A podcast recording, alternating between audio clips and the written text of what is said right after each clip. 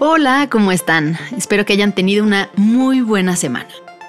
Yo les quiero contar que estoy muy contenta porque cada día se unen más seguidores a Política de Yabú. Me entusiasma mucho saber que cada vez somos más personas en este espacio, interesadas en entender la política y su historia.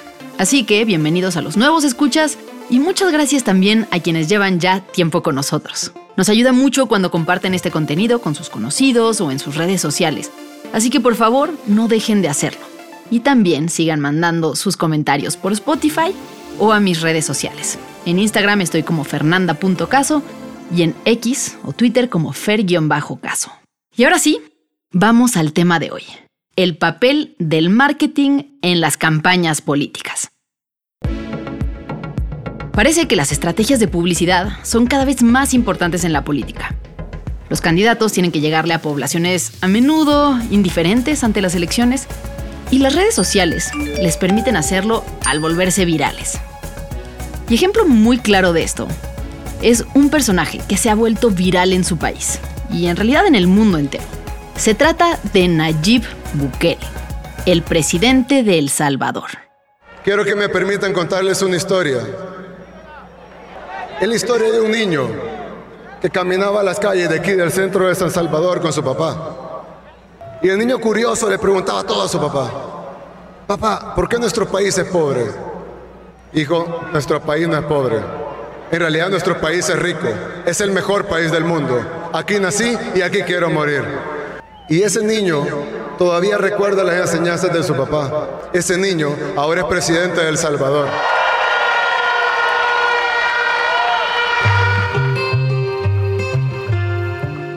Bukele, el autodenominado presidente cool, que usa chamarras de piel y una gorra para atrás en eventos oficiales, que promueve el uso del Bitcoin y reta a sus seguidores a romper con la política convencional, va a aparecer de nuevo en la boleta presidencial este 4 de febrero para buscar un segundo periodo en El Salvador.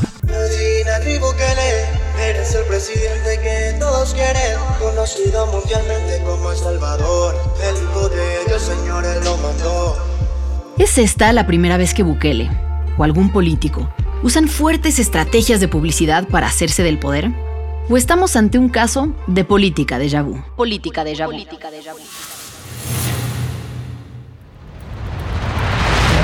Pueblo de México. Protesto guardar y hacer guardar la constitución política y las leyes que de ella emanen. Y si así no lo hicieren, que me lo demande. Yo soy Fernanda Caso y este es un episodio de Política de Yabú para N Podcast. Recuerda darle clic al botón de seguir para enterarte cuando salga un nuevo episodio y no olvides seguirnos en redes sociales. Lo primero que hay que decir sobre las estrategias de publicidad en las campañas políticas es que no son nada nuevo. De hecho, uno de los primeros registros que se tienen de un manual de marketing de campaña es del año 64 a.C., en la República Romana. Ese año, Marco Tulio Cicerón quería convertirse en cónsul, y para eso necesitaba ser elegido por los ciudadanos romanos. Marco Tulio era un abogado reconocido y un funcionario influyente. Sin embargo, tenía un problema muy grande. Y es que no venía de una de las familias nobles con larga tradición de poder y riqueza. Él venía desde abajo. ¿Cómo podía vencer a sus rivales siendo un advenedizo de la clase gobernante? Ante ese escenario, su hermano le envió una carta que tituló Una guía corta para las elecciones donde le daba una serie de consejos para crearse una nueva imagen.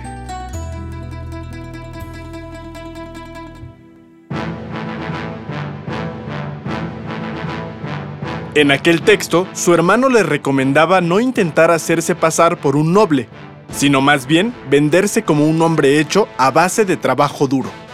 También le sugirió organizar reuniones con votantes, conocerlos cara a cara, saludarlos de mano y recordar sus nombres para mostrar cercanía y humildad. Y para ganarse a las clases bajas, le sugería organizar banquetes y peleas de gladiadores que lo hicieran más popular. Hay muchas discusiones sobre si la carta la escribió realmente el hermano de Marco Tulio o no. Lo que es un hecho es que ganó aquella elección. Y que desde entonces la política y las estrategias publicitarias para resaltar virtudes y esconder debilidades han ido siempre de la mano. Y en épocas recientes, este fenómeno solo se hizo más grande. En la primera mitad del siglo XX, la propaganda se volvió importantísima para los movimientos fascistas, nazis y comunistas. Pero también se usaba en países democráticos para incitar a ciudadanos a apoyar la guerra o para difundir los valores del gobierno. Los políticos usaban pósters, cajas de cerillos, abrelatas, discursos en la radio y hasta juguetes para transmitir sus mensajes. Para entonces, la política tenía ya mucho de publicidad, aunque nadie se atrevía a nombrarla como tal, hasta que en los años 50 esto cambió.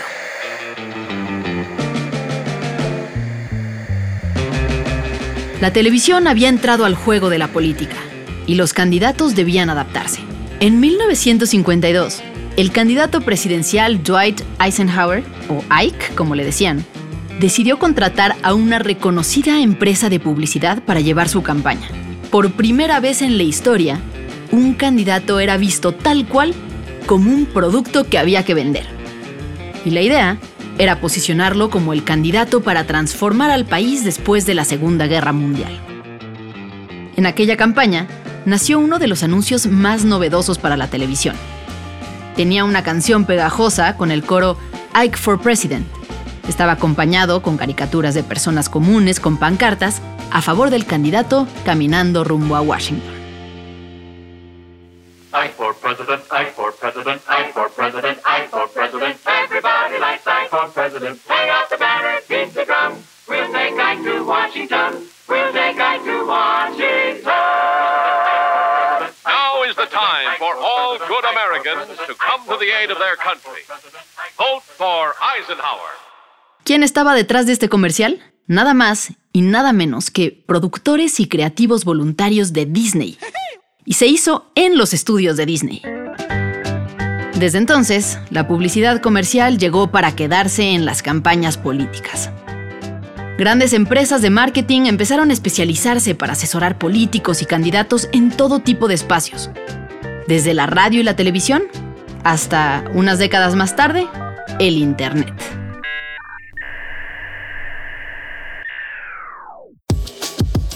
Y ahí es donde entra el protagonista de esta historia. En el año 2011, en El Salvador.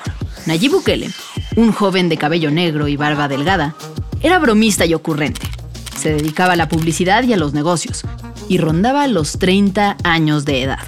Entre otras actividades, el joven Bukele hacía estrategias publicitarias para un partido de izquierda, el Frente Farabundo Martí para la Liberación Nacional, mejor conocido como el FMLN, que en ese entonces se anunciaba con canciones como esta. Podemos elegir y podemos actuar con igualdad. y ser un nuevo El Salvador. El cambio sigue. Vota por el FMLN. El FMLN era un partido que surgió de los grupos de guerrilla y de oposición clandestina en El Salvador. Durante años lucharon contra la dictadura militar, el imperialismo estadounidense y la oligarquía.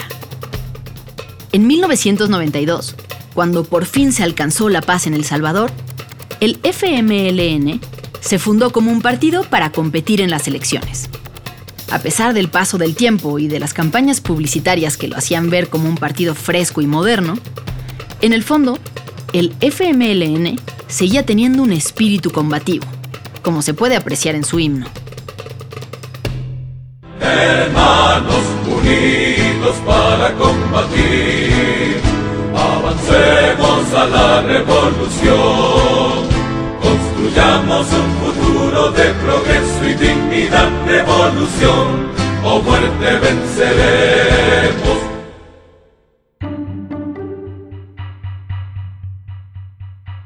Por la propia historia del partido, no era común que las personas de clase alta como Nayib Bukele y su familia apoyaran sus causas.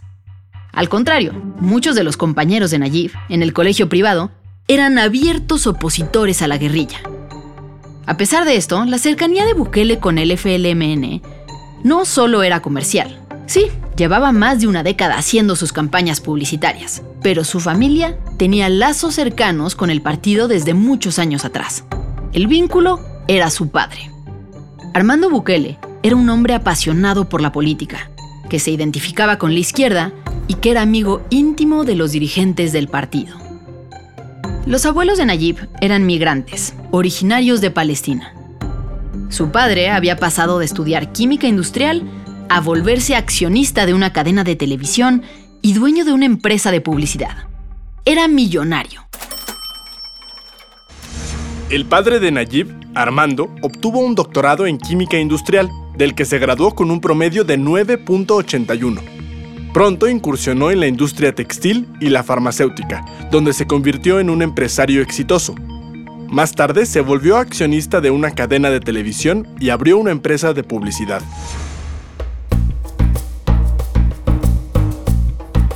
El padre de Nayib Bukele, además de ser un prominente empresario, era el principal promotor del Islam en el país. En su juventud se volvió musulmán. Fundó cuatro mezquitas y tuvo seis mujeres. Una de ellas es la madre de Nayib. Y Nayib es el quinto de los diez hijos que tuvo su padre. A pesar de lo curioso que esto pueda sonar en un país de América Latina, Nayib habla de su familia como cualquier otra. Cuando el periodista Sergio Méndez le pidió describirla para el programa 8 en punto, esta fue su respuesta. Bueno, mi familia es una familia grande. La casa de mis papás eh, casi nunca estaba sola, es decir, que siempre estaban mis primos, mis tíos, mis tías, eh, mis abuelos. Eh, siempre había mucha bulla, mucho, mucho amor además.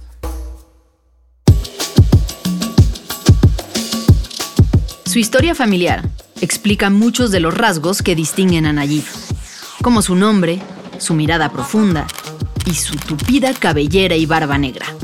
Pero a diferencia de su padre, Nayib se define como cristiano en el sentido amplio de la palabra y suele hablar de Dios en sus discursos y videos.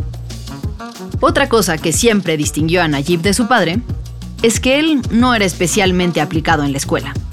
El periodista Gabriel Labrador lo describe como un chico más bien platicador, inquieto y bromista, y él mismo se pinta como un soñador, que de niño quería ser astronauta.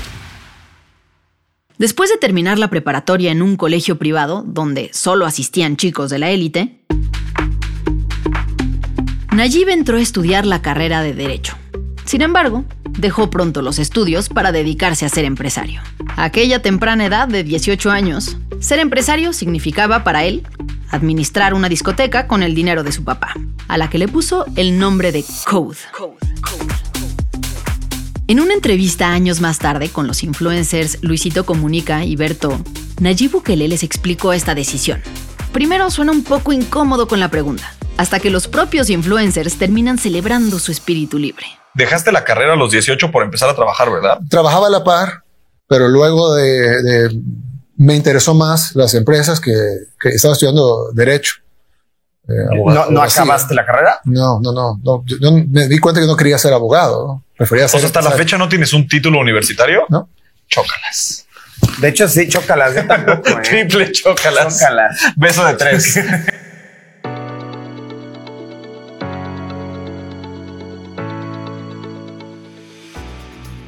Al poco tiempo, Nayib se unió a la empresa de publicidad de su padre y fue ahí donde empezó a trabajar de manera estrecha con el partido FMLN. Durante años, se dedicó a estudiar la imagen de productos, gobiernos y candidatos, hacer slogans y diseñar campañas de publicidad, hasta que en 2011 decidió que él mismo quería entrar a la política, como candidato alcalde del municipio Nuevo Cuscatlán. Desde el primer momento, tenía en mente la imagen que quería comunicar. Él iba a ser un político fresco y disruptivo. En su cabeza estaba la idea de modernizar a la izquierda en El Salvador, dejar los discursos revolucionarios y adoptar el look de la izquierda española. Pantalón casual y camisa sin corbata, una actitud relajada y un discurso emotivo. Mis padres me enseñaron que con esfuerzo y dedicación se logran las metas. Así he trabajado siempre en mis empresas. Sin embargo, creo que es tiempo de trascender y trabajar en la construcción de nuestro país y sobre todo de mi municipio Nuevo Cuscatlán.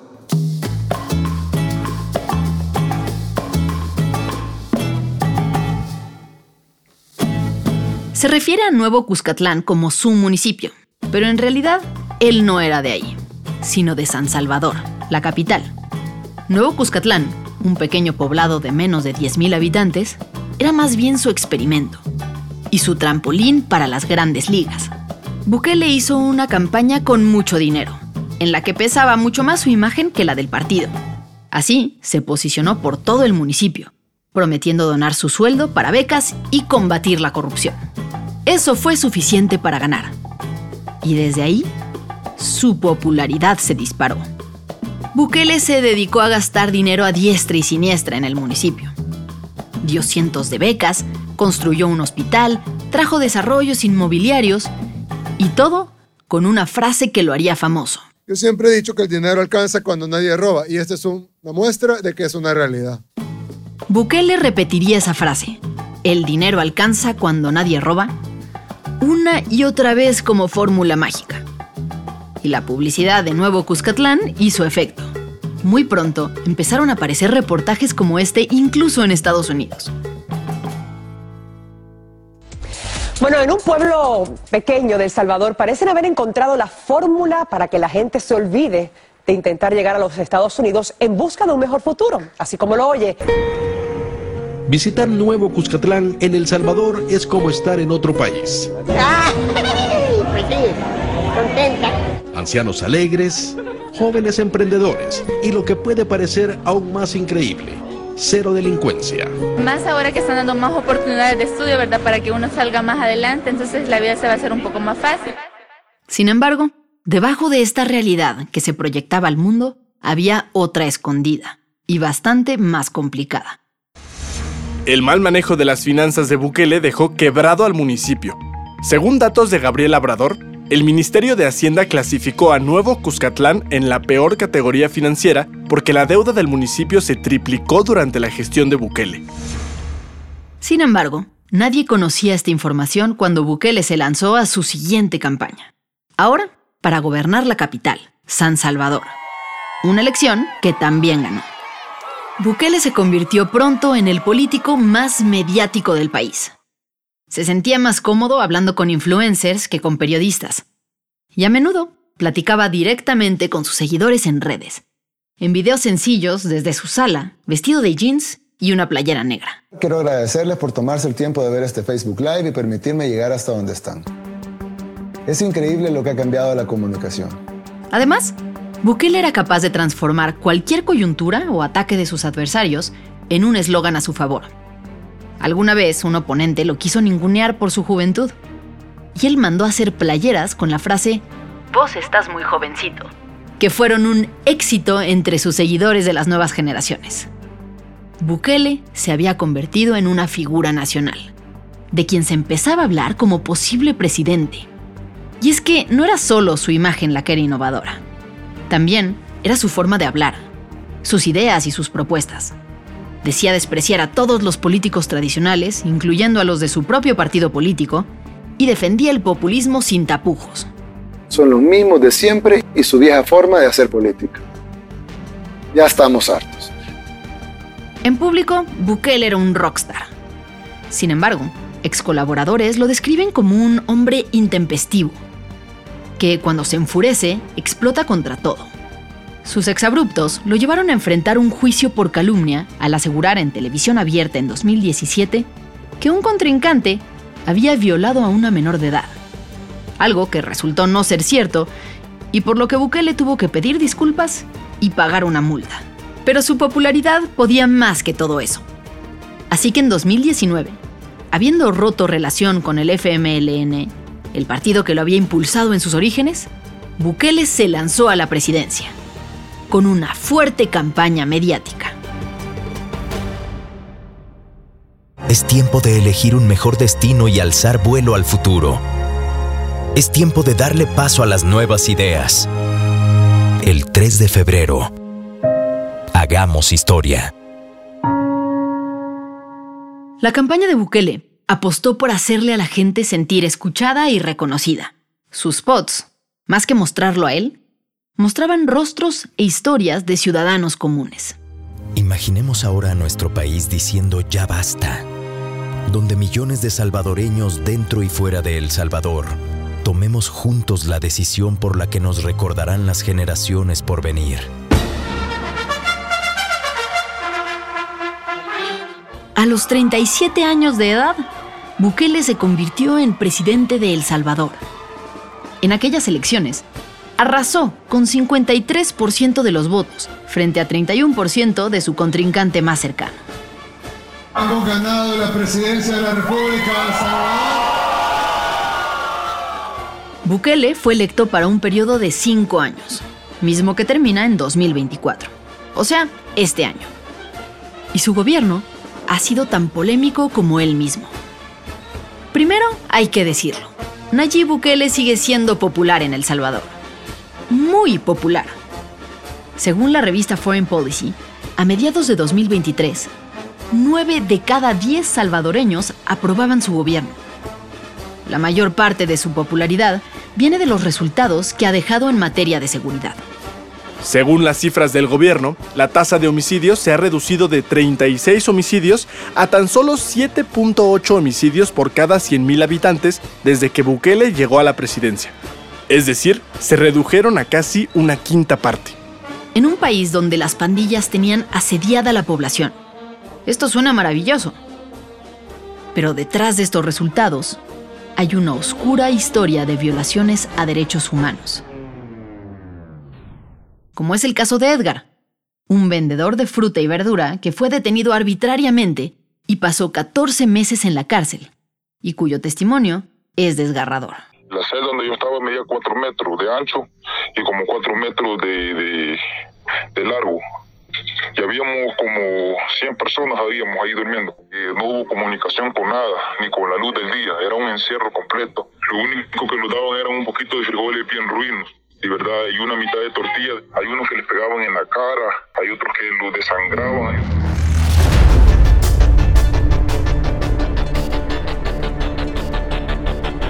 Edgar salió de la cárcel en 2023, gracias a la intensa labor legal de su esposa, quien logró demostrar su inocencia. Pero su historia es solo una entre los más de 70.000 detenidos en el país. Los testimonios de personas inocentes en las prisiones revelan una realidad aterradora. Los más pobres, quienes no pueden defenderse, están pagando con su vida la burbuja de la seguridad para otros más afortunados en el país. Ante las críticas de organizaciones de derechos humanos, Bukele responde sin matices. Voy a aprovechar la oportunidad para enviarle un mensaje a los criminales. Por ahí andan rumores que quieren empezarse a vengar de la gente honrada, al azar. Hagan eso y no va a haber un tiempo de comida en las cárceles. Uno. A ver cuánto tiempo duran sus homeboys allá adentro. Les juro por Dios que no comen un arroz. Y vamos a ver cuánto tiempo duran. Y no me importa lo que digan los organismos internacionales, que vengan a proteger a nuestra gente. Que vengan a llevarse a sus pandilleros. Si tanto los quieren, se los entregamos todos al 2 por 1 Para implementar estas medidas, Bukele se ha deshecho de los contrapesos que podrían limitar sus políticas. En 2021, destituyó a los magistrados de la Sala de lo Constitucional y también al fiscal general. Un año antes, había irrumpido en una sesión del Congreso, acompañado de militares armados para exigir a los legisladores que aprobaran un préstamo destinado a reforzar su estrategia de seguridad. Bukele irrumpió este domingo en el Parlamento, escoltado por militares y policías fuertemente armados, llamando incluso a la insurrección popular si el legislativo no da el brazo a torcer.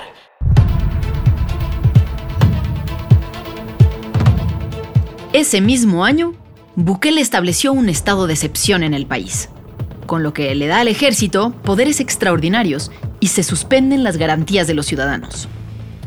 A la par, Bukele se ha dedicado estos años a combatir a la prensa crítica, recortando sus presupuestos, dejando a sus periodistas fuera de eventos oficiales y reduciendo la transparencia ante señalamientos de corrupción en su gobierno. Por otro lado, la deuda de El Salvador ha crecido tanto en los últimos años que muchos economistas la consideran insostenible. Según datos de JP Morgan, saltó de 19 mil a más de 25 mil millones de dólares durante el primer periodo de Bukele. Para colmo, su apuesta por las criptomonedas y el Bitcoin que fue una de las promesas más llamativas en campaña, ha pesado sobre los bolsillos de los salvadoreños, preocupados ante la incertidumbre económica que se vive. Miles de personas marcharon el miércoles por las calles de San Salvador en rechazo a la instauración del Bitcoin como moneda de curso legal y para exigir al mandatario que respete la separación de poderes. Es un mensaje para el gobierno que si no escucha al pueblo en este momento, este pueblo puede ser capaz de levantarse. Nada de esto parece pesar demasiado sobre Bukele.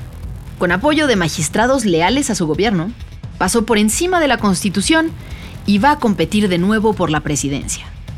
Buscará reelegirse en las elecciones de este domingo 4 de febrero. Ante las acusaciones de que es un dictador, Bukele hizo lo que mejor sabe hacer y usó el ataque a su favor.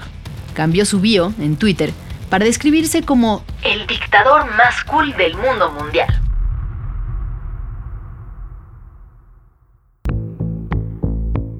Como experto en marketing, parece seguro de esta frase que dice que ninguna publicidad es mala publicidad. ¿Qué nos dicen personajes como Nayib Bukele sobre el papel de la publicidad en democracias modernas? ¿Y cómo pinta el panorama para las próximas elecciones de El Salvador? Yo siempre he dicho algo aquí en El Salvador, eh, que a nosotros nos gobierna una agencia de publicidad. Y es porque Bukele es, es un comunicador nato, él es un publicista de, de, de empresas, viene de, de, esa área, de ese rubro, y por lo tanto ha sabido ocupar muy bien el manejo de la propaganda en las campañas electorales. Están escuchando a Carlos Araujo. Él es especialista en temas de mercados y opinión pública a partir de datos, justamente en El Salvador. De hecho, fue colaborador de Nayib Bukele cuando fue alcalde de San Salvador, pero ya lleva un tiempo distanciado. Y nos cuenta desde allá cómo se está viviendo la política. Ahora, ¿Tú en algún momento, pues, veías en Bukele una opción seria de gobierno, pero luego decidiste distanciarte? ¿Qué fue lo que pasó? Me es cierto, o sea, eh, yo lo conocí a él cuando, cuando ganó la elección de alcalde. Lo hicimos, hicimos un negocio, pues, porque nosotros le vendimos a la alcaldía de San Salvador un servicio con, por medio de, de una app que se llamaba Cibar, eh, que, que, era que el ciudadano de alguna manera podía poner eh, anuncios o reclamos sobre servicios, problemas con servicios de la municipalidad. Conociéndolo de esa forma nos invita a mi hermano y a mí, que, que siempre hemos estado metidos mucho en política también, a formar parte de un equipo, de una mesa muy, muy pequeña, eh, política Vea, él ya tenía, o sea, yo creo que Nayib Bukele, desde que se metió a la alcaldía de Nuevo Cuscatlán, que es la alcaldía anterior desde el 2012, ya, ya, ya, ya tenía este plan trazado. Él tenía la intención, al menos desde ese momento, de construir su imagen a partir de la alcaldía de Nuevo Cuscatlán para ir avanzando y ver si podía llegar a donde llegó. Entonces, desde el inicio de su periodo en la alcaldía de San Salvador, pues eh, estuvimos ahí presentes, nos invita a esa mesa política. Yo, por mi lado, hacía encuestas de opinión pública también en ese momento y, y, empezamos a trabajar también ya en lo particular en, en la parte política con él, eh, tratando de, de, asesorar un poco en, en, temas políticos y en temas de opinión pública también, ocultando esto. Eh, te digo, cuando, si tú recuerdas, él fue expulsado del FMLN. Eh, eso inclusive fue un hecho planificado desde esa mesa política, no fue un hecho fortuito, sino que fue eh, empujado a que se diera el hecho como tal, porque ya se había medido que habían condiciones en El Salvador por primera vez en la historia de que una persona fuera de los grandes partidos tradicionales tenía posibilidades de hacer algo. El punto es que eh, a mí, yo ni siquiera terminó su periodo de alcalde cuando él ya se lanzó, eh, decidió crear su movimiento para poder eh, lanzarse a la campaña presidencial. Y en ese momento es cuando yo, o sea, ya después de un par de años de conocerlo y de entender, pero más que todo viendo lo que estaba sucediendo en esa última etapa, en donde había un montón de mentiras detrás de lo que él estaba comunicando con relación a los boicots de su candidatura, a la no inscripción de su partido político, a temas electorales como tal. O sea, yo no, no, no coincidía con él en esas cosas. Entonces empezamos a tener diferencias en ese tema de que yo no iba a mentir porque eran cosas evidentes y aparte yo no creía que, era correcto lo que él estaba haciendo. Y en esas diferencias, eh, él, él, también ya en esa época eh, ya, ya había desde las redes generado en muchos grupos de apoyo que ahora todo el mundo los conoce como grupos de troles. eh, y, y, lo que hizo fue atacarme con todos esos grupos de troles. Carlos, nos dices que um, Nayib Bukele es, es esencialmente un publicista. Ahora, ¿qué implicaciones tiene esto en la vida cotidiana? Finalmente, si uno hace bien el trabajo, no habría problema en la forma en la que lo, pues que lo comunica, ¿no? Todo gobierno quiere vender de la mejor forma sus logros, ¿no? Él, es un tipo que es amante de, de, las encuestas de opinión pública. O sea, él, cada paso que da, ¿verdad? Eh, lo hace basado en estudios de opinión pública.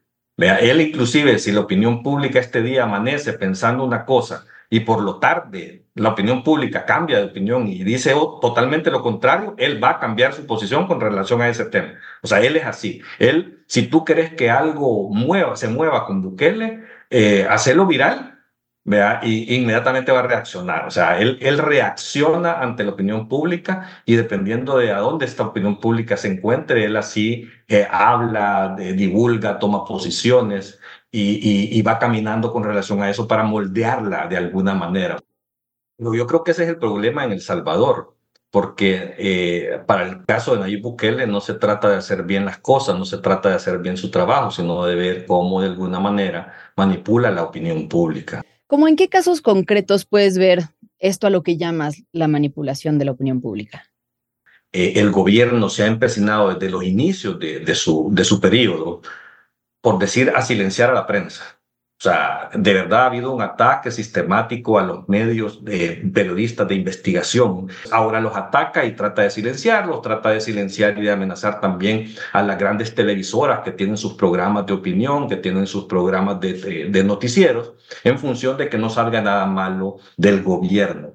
Entonces el tema es que no, hay, no es que no haya corrupción, Ahora incluso me atrevo a decirte que hay más corrupción que en los gobiernos anteriores. El punto es que no se puede conocer, que no se puede saber y al no saberlo, pues no se divulga nada y por lo tanto la imagen del gobierno queda intacta de que no se conocen estos casos. Ahora, hoy, pues mediante estas estrategias, con todas sus campañas publicitarias, pues los índices de aprobación de Nayib Bukele son altísimos. Sí, es una realidad. ¿Qué es lo que está pasando con la opinión pública y qué está pasando también con la oposición? No, pero es que lo que yo te digo, o sea, eh, él, a él de verdad los números, las encuestas son reales. O sea, tiene todo ese respaldo. Pero si tú revisaras, por, por ponerte una de las cosas que te quiero comentar, revisemos los cinco años de gobierno de, de la presidencia Bukele. ¿Qué ha hecho? O sea, realmente no ha hecho nada, solo un elemento que es importante para El Salvador, ¿verdad? Que es el tema de la seguridad. Hay un logro en términos de seguridad pública de verdad, que es real, que la gente lo está sintiendo, pero es un elemento temporal, porque después del rompimiento, que es lo que te estaba diciendo, de, de su pacto con las pandillas, eh, aprueba el régimen de excepción, incluso que fue aprobado la primera vez con el apoyo de la oposición política en la Asamblea Legislativa, lo aprueba y empieza una política, porque el régimen de excepción por sí solo, lo que establece la Constitución, no es malo. O sea, eh, realmente era necesario para, para poder calmar un poco los asesinatos que en ese momento se estaban dando. Entonces, eh, él ve que eso le rinde de alguna manera réditos electorales y empieza una política de mano dura y de persecución a muchas comunidades pobres del país, donde llegaban a recoger a todos. O sea, ahí no, nunca discriminaron de quién era bueno, quién era malo, si había una investigación, si no lo había, sino que hacían redadas y se llevaban a todo mundo. Dentro de ese todo mundo, y está demostrado que hay alrededor de un 40% de los 75 mil capturados que son personas totalmente inocentes y que jamás en su vida han tenido un vínculo con las pandillas. Entonces, cuando digo que es temporal, es precisamente por eso, porque después de dos años de régimen de excepción, que viene prorrogando cada mes el régimen de excepción, el régimen de excepción es la suspensión de las garantías ciudadanas. O sea, que tú en este país, en este momento, vas caminando, cualquier ciudadano normal, común y corriente, la autoridad te puede detener y te lleva preso sin decirte por qué. Y, te pueden tener hasta cuatro años preso sin siquiera juzgarte, sin tener una prueba. Te digo esto porque dentro de todos sus cinco años, lo único que puede vender este gobierno y que le está dando réditos electorales en este momento es el tema de la seguridad. ¿Por qué? Porque que eso no, se, se, hay un clima de seguridad sumamente positivo en El Salvador, ¿verdad? Eh, fuera de esto no hay nada. O sea, si tú ves la propaganda electoral que hace el gobierno, solo de esto habla, no habla de nada más. O sea, ellos han tratado de alguna manera de, de silenciar, como te, como te menciono, o sea, porque al final lo que estamos hablando es por qué tiene estos números porque él ha construido una imagen eh, de, de, de, ese presidente que se ocupa de los problemas de la gente, eh, pero y que nadie dice absolutamente nada malo. Si tú sumas todo eso, es donde entendés por qué vamos a llegar a este domingo con los datos que tenemos ahora en las encuestas. Al final, no es algo orgánico, no es algo totalmente natural, sino que se han creado las condiciones para que ese resultado se dé. ¿verdad? Y, y, eso es lo grave. O sea, yo no te digo de que, de que pudiera su partido eh, perder tan, totalmente una elección. Podría ser que volviera a ganar si fuera otro candidato igual, eh, pero, pero no en las proporciones y en la concentración de poder que va a tener el día domingo. O sea, si ahora ya tienen el poder total del país en todas sus instituciones, para este domingo vas a enfrentarte a una concentración mayor del poder gracias a todas estas cosas que te estoy diciendo. Pues como ya escucharon, aunque la publicidad en las campañas lleva toda la vida existiendo, sí hay nuevos fenómenos a partir de la llegada del Internet que están transformando la política en América Latina y en el mundo. Nos escuchamos la próxima semana en el siguiente episodio de Política de Vu. No olviden seguir las redes sociales de N+, compartir este episodio con sus amigos o conocidos a los que les gusta la política, o aquellos que solo quieren estar más enterados. Les dejamos una encuesta en Spotify. Díganos lo que piensan. Si quieres saber más del tema que hablamos hoy, te dejamos algunas ligas en la descripción del episodio. Nos escuchamos por acá la próxima semana.